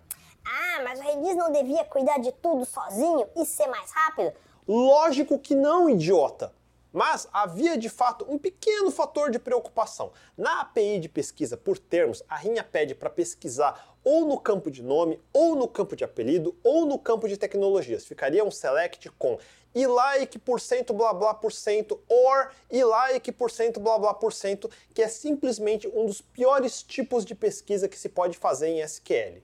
Por causa desses porcentos no começo e no fim, significa que não temos como usar um índice Índices funcionam para pesquisas exatas. Pesquisa parcial, o único jeito é fazer pattern match em todas as linhas da tabela, uma vez para cada campo depois de OR. E como temos três campos para pesquisar, vão ser três tables scans por todas as linhas da tabela até aquele ponto. Isso pode ficar pesado muito rápido sem você perceber. Se num determinado momento a tabela tiver 10 mil linhas, podemos ter, sei lá, 30 mil operações de comparação. E quanto maior fica a tabela, mais longa fica a pesquisa. E qual que é a solução? Recomendo assistirem depois o episódio do código vazado do algoritmo do Twitter, onde eu faço uma tangente para explicar o que é Full Text Search ou pesquisa por embeddings em espaço vetorial. Eu não vou repetir o que eu expliquei lá, mas é o que está por baixo de como um Google ou Bing consegue responder qualquer pesquisa tão rápido e com os resultados mais relevantes logo no topo da primeira página de resposta. Todo banco de dados moderno tem suporte a algo similar e isso é chamado de Full Text Search.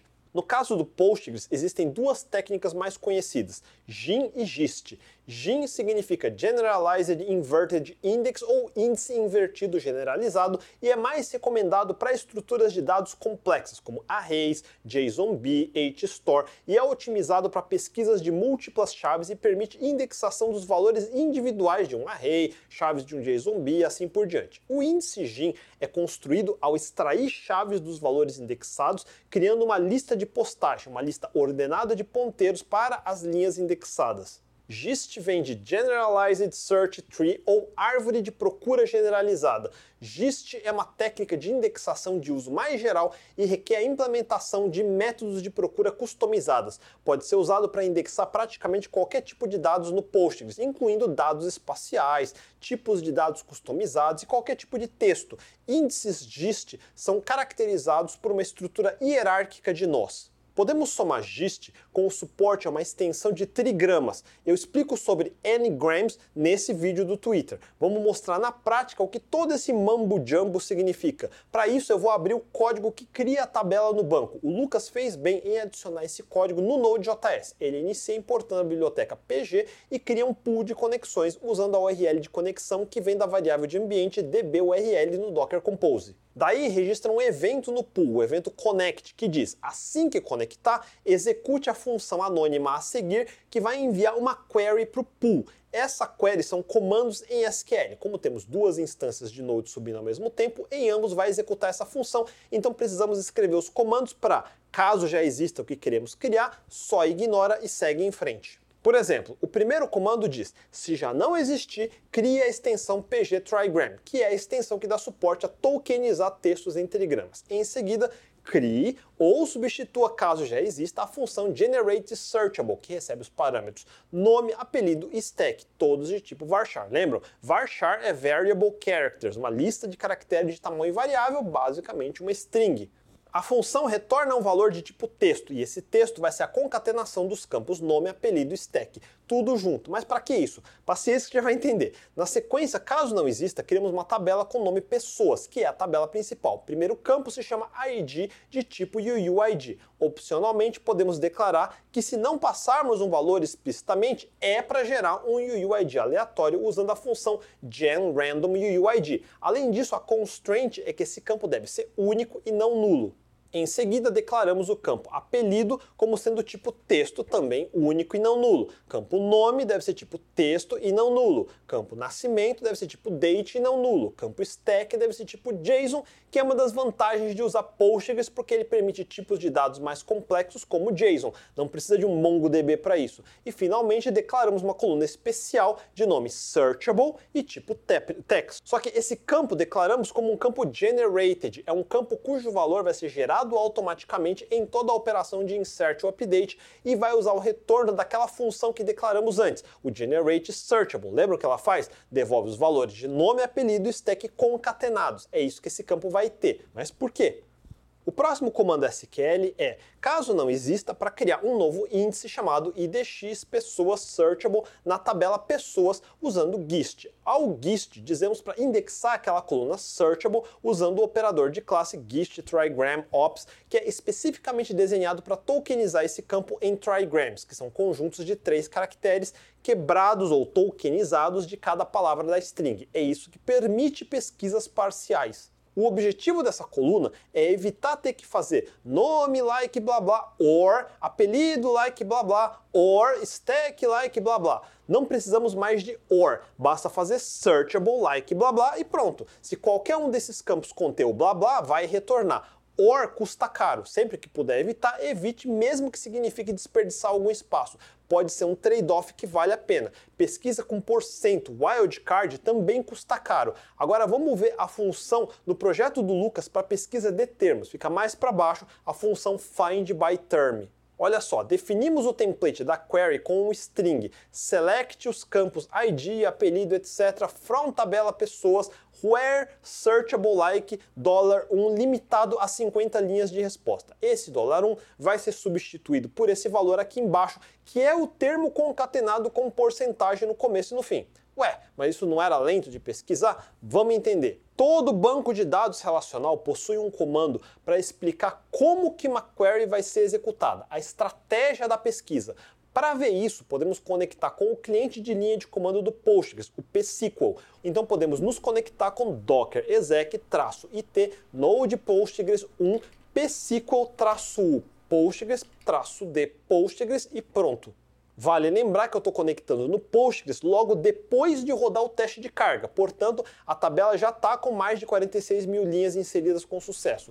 Vamos começar analisando uma query simples. Eu mando explain analyze seguido da query, select asterisco from pessoas, where apelido igual a full. Como esperado, essa coluna apelido já tem um índice, então ele corretamente diz que vai fazer um index scan no índice pessoas apelido index. Pesquisa utilizando índice costuma ser muito rápido e podemos ver o execution time aqui no final dizendo que levou só 0.037 milissegundos, 37 microsegundos, super rápido. Esses outros números aqui em cima, por exemplo, em cost ou custo, o primeiro é o custo relativo para puxar a primeira linha do resultado, esse 0.41, e esse 8.43 é o custo relativo para puxar o resto das linhas. Mesma coisa esse actual time, é o tempo para puxar a primeira linha e depois o tempo para puxar o resto das linhas. Uma das razões para distinguir a primeira linha do resultado para o resto é da noção da latência que sua aplicação vai ter entre mandar fazer a pesquisa e o primeiro resultado que volta no streaming e que já poderia ser usado ou mostrado. Como essa query usa um índice e a quantidade de linhas é absurdamente pequeno, leva 16 microsegundos até puxar a primeira linha e pouco mais de 16 microsegundos para puxar todo o resto. É muito rápido mesmo. Mas agora vamos ver quão mais lento seria a pesquisa por termos do jeito que a grande maioria dos programadores iniciantes faria. Olha só explain, analyze, select asterisco from pessoas where apelido e like por cento full or nome e like por cento full or stack e like por cento full. Olha o tempo que leva para executar essa query: 42 milissegundos ou 42 mil microsegundos. Comparado com a query simples anterior, estamos falando de um tempo de resposta mais de mil vezes mais lento. Sim, 42 milissegundos ainda é relativamente rápido, mas considerando que eu falei que essa tabela é absurdamente pequena e queries baseadas em índice conseguem acabar na ordem de microsegundos, 42 milissegundos é um tempo longo Olha só a estratégia que ele diz que essa query vai ser obrigada a usar. SecScan, que é scan sequencial, literalmente um full table scan. Imagine um loop com for indo da linha 0 até a linha 46 mil e tanto e checando os campos linha a linha. É o pior caso para uma pesquisa em banco, que é checar tudo, sem poder usar índices. Você quer evitar esse tipo de query como o diabo foge da cruz, porque quanto maior ficar sua tabela, mais lento sua pesquisa vai ficar. Com índice não, você pode dobrar o tamanho da tabela e o tempo da query quase não muda. Será que tudo isso que fizemos de criar o campo searchable, concatenando os campos nome, apelido, stack e depois indexando usando GIST com trigrams faz alguma diferença? Não podemos só chutar e dizer que sim sem testar. Então vamos lá. Explain, analyze, select asterisco from pessoas where searchable e like full. E olha só, é mais rápido sim. Caímos de 42 milissegundos para só 4 milissegundos. É pelo menos 10 vezes mais rápido. E olha a estratégia de pesquisa. Não tem mais um sequential scan como antes. Em vez disso, temos um bitmap heap scan. Essa estratégia é dividida em duas e começa primeiro com o bitmap index scan, que vai usar o índice que fizemos usando GIST com trigram. Nessa fase, teremos uma certa quantidade de linhas de resultado. Essas linhas vão ser marcadas no mapa de bits, um bitmap. E na segunda fase de pesquisa, ela vai filtrar só as linhas marcadas, usando essa condição de rechecagem que mostra na estratégia. Ou seja, ainda tem uma fase de scan de linhas, mas não é na tabela inteira, é só nas linhas retornadas na primeira etapa de pesquisa pelo índice do GIST. Nesse caso, o índice sozinho não dá a resposta toda, por isso existe bitmap heap scan. É mais lento do que um index scan, como no primeiro exemplo que testamos, mas é bem mais rápido do que um full sequential scan. Portanto, sim, valeu a pena tudo isso de GIST e é uma boa dica para qualquer projeto. Em projetos maiores, onde estaríamos usando coisas como cache em Redis, também poderíamos delegar pesquisa full text para outro serviço externo. Eu sempre recomendo o bom e velho Elasticsearch. O Elastic é como se fosse um banco de dados NoSQL especializado em full text search. Povo de monitoramento e DevOps também costuma integrar o Elasticsearch com serviços como Kibana, Logstash para fazer pesquisa em logs, por exemplo. Elastic é para quando seu projeto crescer e recursos como GIST já não estarem segurando a carga de processamento no banco. Nunca faça over-engineering nos primeiros dias de um projeto. Só especialize em serviços externos quando tiver carga para justificar isso. Quanto mais serviços externos, mais difícil vai ser para dar manutenção em tudo. É um trade-off. Tudo tem seu tempo e não é no dia 1.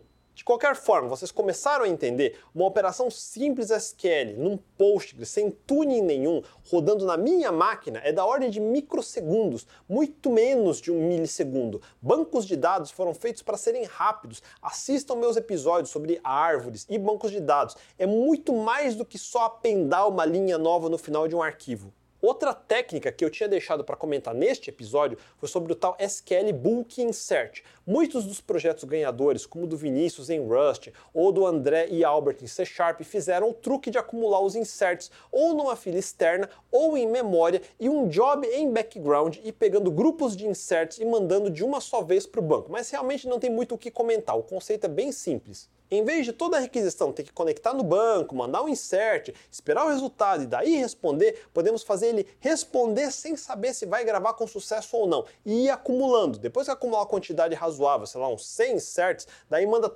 tudo de uma vez só dentro de uma única transaction. Só de não ter que criar uma nova transaction para cada insert individual, fora mandar pela rede tudo de uma vez economiza bastante tempo, mas como eu já repeti mil vezes nesse episódio, 100 mil tentativas de insert simples é pouca carga. Eu acho que para quase nenhum dos projetos participantes realmente precisava ter usado essa técnica. No máximo, teria feito pouca diferença não usar. Bulk Insert e também Upserts são técnicas importantes. Povo de Data Warehouse, Business Intelligence, Data Science e tudo mais que precisa limpar dados e carregar volumes grandes de uma só vez, sabe que precisa fazer Bulk Inserts, não desperdiça tempo. Cada banco de dados tem peculiaridades de sintaxe, por isso é melhor que vocês pesquisem no Google Postgres Bulk Insert ou Postgres Batch Insert, que os primeiros links explicam direitinho. Eu não vou ficar repetindo o que já tem fácil em vários tutoriais simples. Mais importante é voltarmos para o Docker Compose e falar da configuração de Postgres. Cada participante da rinha fez essa parte de maneiras ligeiramente diferentes, mas no geral todo mundo estava preocupado em mudar esse parâmetro, Max Connections. A maioria chutava nessa faixa de 450 conexões. Lembram que uma conexão custa uns 2 megabytes? Se realmente usarmos todas as 450 conexões máximas, o container de Postgres poderia usar quase 900 megabytes. Isso é coisa demais considerando que temos só 3 GB para caber tudo. Por isso, não adianta querer subir esse número todo. Tem algumas formas diferentes de mudar essa configuração. A mais simples é desse jeito mesmo, mudando a linha de comando do Postgres e adicionando parâmetro direto. Outra forma é que nem fizemos com o Nginx e criar um arquivo postgres.conf para mapear como volume para dentro do container. E outra forma é como criarmos a tabela e índices direto na aplicação. Quando ela se conectar pela primeira vez, manda comandos SQL e um desses comandos seria para mandar aumentar o máximo de conexões. Mas a pergunta mais importante é: quantas conexões de fato precisa suportar para o tipo de carga que nosso teste de Gatling vai executar? 450 é mesmo suficiente ou menos daria? E se for menos, quanto menos. Se configurar o pool de conexões da aplicação para deixar já aberto 450 conexões, estaria desperdiçando muita RAM. Se alocar poucas conexões, daí as primeiras requisições vão gastar mais tempo esperando abrir novas conexões. Tem um balanço aqui e justamente testes de carga servem para validar se nossas premissas realmente valem na prática. Para facilitar nossa vida, já vimos que dá para conectar na linha de comando do cliente PSQL para fazer queries direto no banco, mas podemos adicionar algumas ferramentas mais visuais para facilitar tanto sua vida quanto a minha aqui de mostrar. Aqui eu deixei para mostrar por último é o PG Admin, um velho de guerra que usamos faz mais de década, desde antes de Docker ter sido inventado. É muito simples, basta adicionar esse serviço no seu Docker Compose. E-mail e senha tanto faz, é só porque vai subir uma interface web de administração. Importante é declarar essa porta tipo 5050, porque senão ele vai tentar subir na porta 80. E como estamos em modo de rede host, vai tentar subir na porta 80 de verdade. Localhost não vai ter permissão porque não é root, então vai falhar no boot. Mude para uma porta acima de 1024, qualquer uma como 5050. Agora podemos subir Docker Compose Up e esperamos alguns segundos. Vamos acelerar e pronto. No navegador do lado podemos carregar localhost 5050 e olha só que bonito. Só colocar o mesmo e-mail e senha que configuramos e estamos dentro. Depois fuçem essa interface e leiam a documentação no site deles para saber o que, que é o que. Mas já deixo um aviso importante. Apesar de ser útil, Nunca, jamais deixe um serviço como esse exposto na internet pública. Seria uma tremenda burrice deixar isso desprotegido, porque se alguém conseguir entrar, vai ter acesso ao seu banco de dados de produção. Nada de nenhum banco de dados de produção jamais pode aparecer na internet pública. É pedir para ser invadido. Suba temporariamente em produção para alguma tarefa específica, mas retire do ar o quanto antes. Use em ambiente de staging, em ambiente de desenvolvimento, em rede privada da empresa, dentro de uma DMZ, mas nunca na internet pública. Sem mais, nem menos. Vocês foram avisados.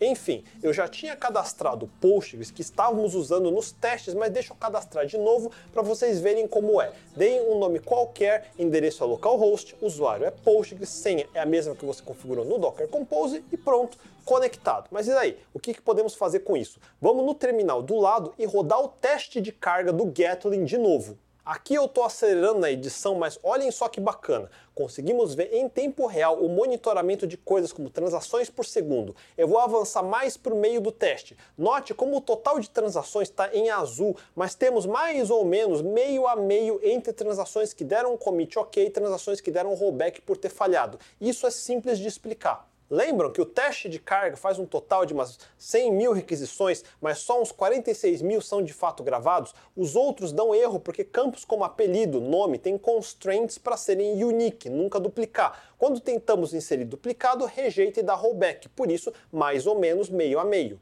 Embaixo podemos ver gráficos para ter noção do volume de dados entrando e saindo. Cada conjunto de campos, a linha em si é uma tupla. Temos tuplas entrando, que são os inserts, temos tuplas saindo, que são resultados de queries, temos gráfico de I/O, que eu não tenho certeza da unidade de medida, se são operações de leitura e gravação ou quantidade de bytes ou coisa assim. Mais importante é esse primeiro gráfico no topo. Acompanhe em azul, é o total de conexões no banco nesse momento. Em verde são conexões onde estão acontecendo operações como nossos inserts ou selects. Em vermelho são conexões abertas sem fazer nada. Veja como é mais ou menos estável a quantidade de conexões, mesmo sabendo que no teste de carga estamos aumentando gradativamente o número de usuários por segundo, subindo até 600 usuários por segundo.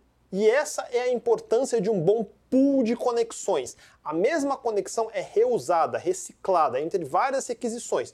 Por isso não precisa de tantas. Só bem no finalzinho, bem no final mesmo, quando caímos no território do 90-50 percentile, talvez 70-50 percentile, aquele 5 a 15% que demora mais de um segundo para responder, aí aumenta drasticamente o número de conexões abertas ao mesmo tempo. Nesse finalzinho, dá a impressão que a requisição no Node está tão lento que não dá tempo de devolver a conexão para o pool, daí precisa ficar abrindo mais e mais conexões. Essas últimas requisições que demoram mais de 5 segundos são completamente fora da realidade. Se num produto real estivéssemos tendo tempos nessa ordem de grandeza com frequência, ou precisava ver se falta otimizar alguma coisa, ou precisa urgentemente aumentar os recursos da infra. Não podemos configurar o máximo de conexões no banco, nem o tamanho do pool de conexões baseados nesse pico final. Ao contrário do que muitos poderiam imaginar, durante quase todo o teste de carga nunca passou de 40 conexões ativas ao mesmo tempo. Era a faixa de 20 conexões. Não é 450, nem 300, nem 100 só mesmo no finalzinho, mas aí já era repescagem. Portanto, se alguém chutava que máximo de conexões ao banco seria um gargalo, chutou errado também.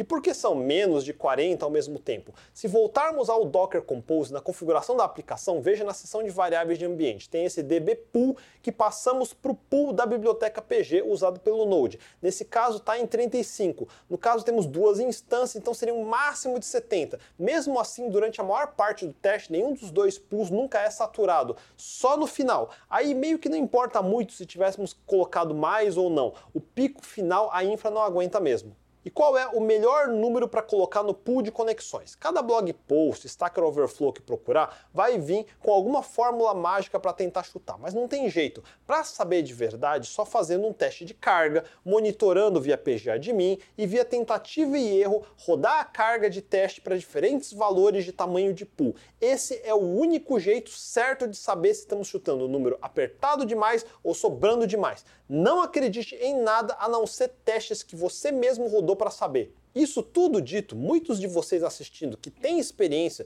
incluindo vários dos participantes e eu mesmo, tínhamos certeza que o Postgres seria um problema, mas agora que medimos e temos dados de verdade, temos certeza que estávamos errados. As técnicas em si funcionam, mas a aplicação e a carga do teste eram muito menores do que imaginávamos. Superestimamos o problema e fizemos over-engineering típico de programador fazer over-engineering. E a lição é simples. Faça o código mais simples que resolve o problema dado. Faça medições e só depois disso decida onde realmente precisa otimizar e vá medindo para ver se a otimização realmente melhorou ou se não piorou.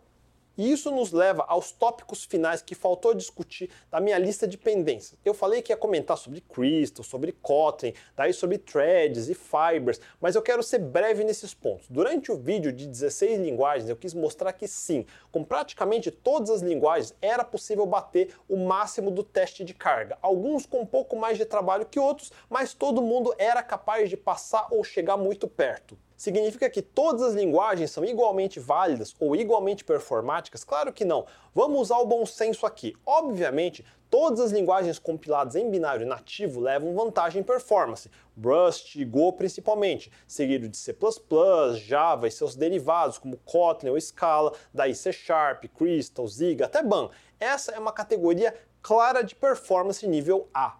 Linguagens interpretadas como PHP, JavaScript e seus derivados como TypeScript, daí Ruby, Python, todos fazem parte da mesma categoria B de performance. Não é possível atingir o mesmo nível de performance bruta da categoria A é sim possível escalar aplicações web para números parecidos ao custo de um pouco mais de hardware. Isso porque boa parte de uma aplicação web depende de I/O e I/O vai ser mais lento independente se a aplicação é compilada ou interpretada. Portanto, sim, a infra para linguagens da categoria B precisa ser um pouco maior do que da categoria A, mas não é ordens de grandeza maior. Esse que é o ponto. Do outro lado da equação está a facilidade ou em encontrar bons profissionais ou treinar novos profissionais. E é aí que linguagens da categoria B ultrapassam muito os da categoria A. Pergunte a qualquer entusiasta de Rust, ele vai dizer que eu estou equivocado, que Rust é muito fácil, que ele aprendeu super fácil, mas eu sinto dizer, eu acredito em você, mas o seu perfil é diferente da maioria da população.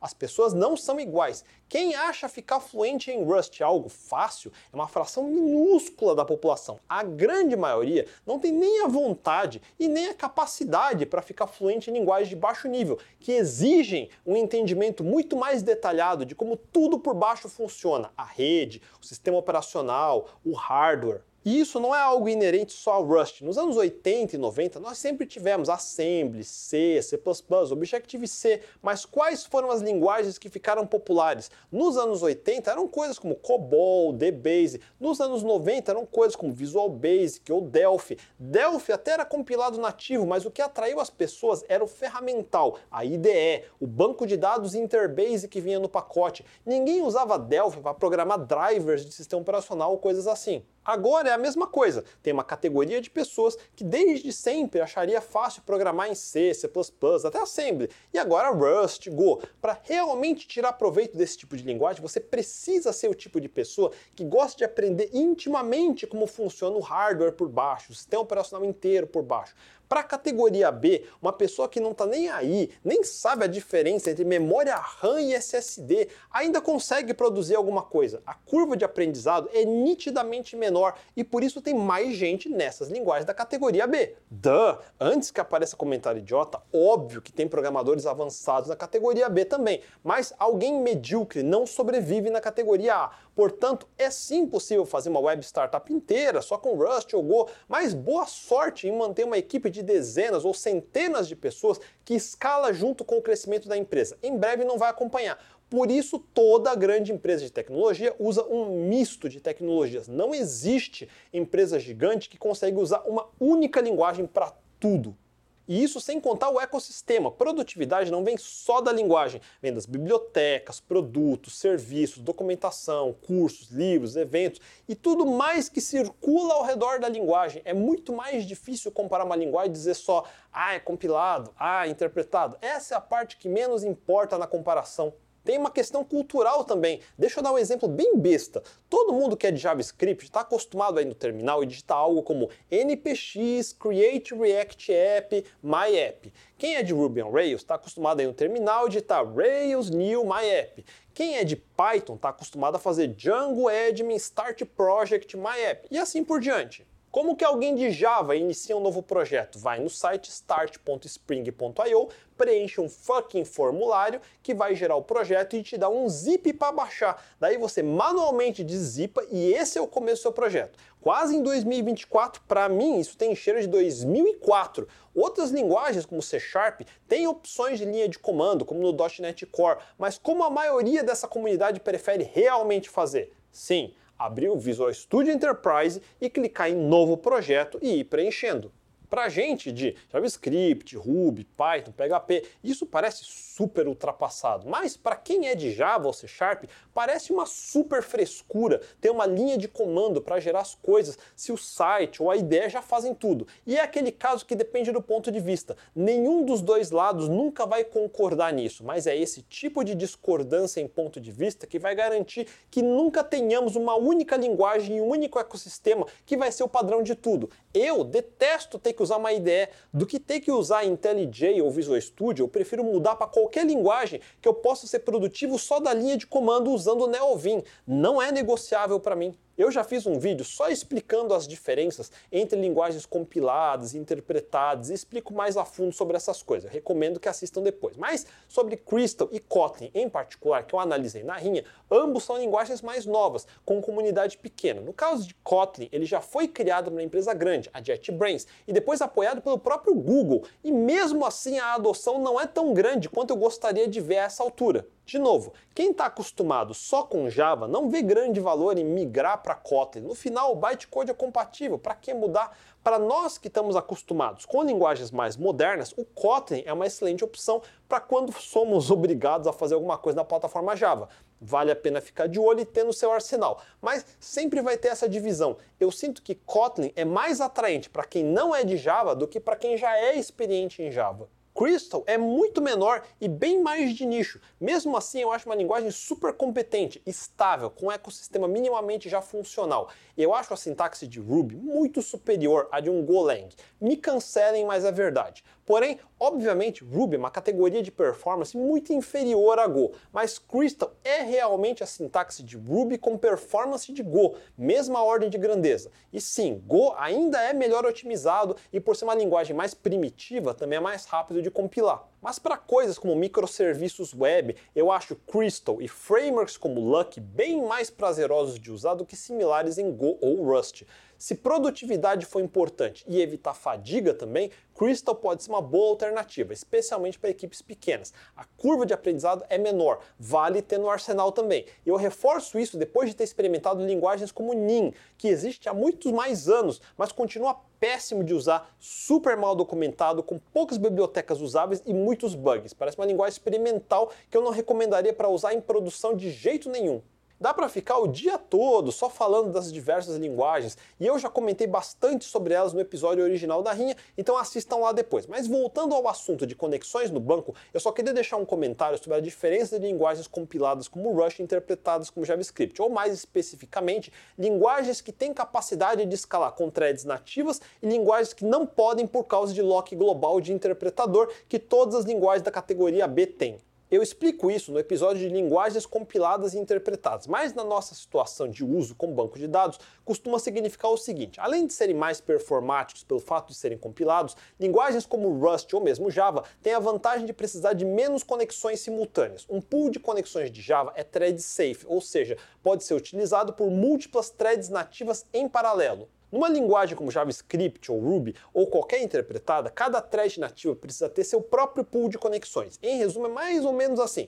Em Java, poderíamos configurar o pool de conexões para ter um máximo de 100 conexões. E é isso que a aplicação vai ter no total, 100 conexões. Já no JavaScript, depende. Se rodar com um processo só, vai subir só um pool de conexões. Se colocar um máximo de 100, é isso que vai ter, até 100. O reactor do Node.js é single-threaded. Toda chamada assíncrona roda numa mesma thread nativa e vai acessar um único pool de conexões. No caso de Node.js em modo cluster, ele pode subir múltiplos forks de processos de Node, cada um com um pool de conexões separado. Então, se for subir 5 forks no cluster, devemos configurar o pool para ter no máximo 20 conexões, se eu quiser manter o mesmo máximo. 5 vezes 20 é o máximo de 100, entenderam? Por isso não dá para subir forks infinitos no cluster, porque cada fork vai tendo menos e menos conexões que pode usar no pool. Eu estou pulando vários detalhes. Em cada linguagem vai ter alguma peculiaridade na implementação de threads, corrotinas, pools. Você precisa entender como a IO não bloqueante funciona e como a sua linguagem favorita lida com isso. Fica de lição de casa, caso ainda não tenha estudado sobre isso. E a dica é começar assistindo o meu antigo episódio sobre concorrência e paralelismo para entender essa base. Mas o ponto foi só para vocês saberem que existem diferenças grandes em como se configura coisas como pool de conexões em Java e em Node.js, por exemplo. A configuração de coisas como pool de conexões vai ser diferente. A melhor forma de aprender a diferença é monitorando com o PGAdmin da vida e criando cenários de teste de carga com Gatling ou Vegeta da vida para ver na prática quais números funcionam, quais não funcionam. Quando se é júnior, você faz tudo às cegas, no achismo, achando que vai dar tudo certo. Mas à medida que ganha experiência, vai ficando mais sênior, começa a entender que chutômetro é o caminho mais rápido para software ruim. Sempre parece que o software faz coisa que você não previa. Para ganhar controle sobre isso, só tem um caminho: aprendendo sobre benchmarks, profiling, carga, monitoramento, medição, estatística e finalmente começar a enxergar, a interpretar corretamente o comportamento do software de acordo com diferentes níveis de carga e estresse. E com isso, eu acho que eu consegui cobrir todos os tópicos que tinha deixado pendente. Eu não queria fechar o ano com pendências. Com isso, eu posso finalmente dar por encerrado esse assunto de rinha. Vamos começar o ano com temas novos. Em janeiro de 2024, eu vou tirar férias e passar três semanas no Japão. Então eu acho que não vai ter vídeo em janeiro. Ainda não sei se volto a publicar antes ou depois do carnaval. Então pode ser que eu só volte entre fevereiro ou março. Aproveitem para maratonar o canal. Devo ficar postando sobre a viagem no Instagram, então me sigam lá. Se ficaram com dúvidas, mandem nos comentários abaixo. Se curtiram o vídeo, deixem um joinha, assinem o canal e não deixe de compartilhar o vídeo com seus amigos. A gente se vê em 2024. Feliz Natal e bom ano novo. Até mais. Vamos abrir o. Vamos. Esse foi um dos escritórios. De verdade, subimos, subimos as portas da rede da. Eu não sei se notaram, mas na configuração tem essa sessão. Tem, uh, é uma aplicação que roda em. Nossa, mas que saco! Uh, olha aqui, 99, 99, drasticamente, no 50%, 50 percentile, a média da. A me, nossa, que saco! Filha de uma puta! Mas eu.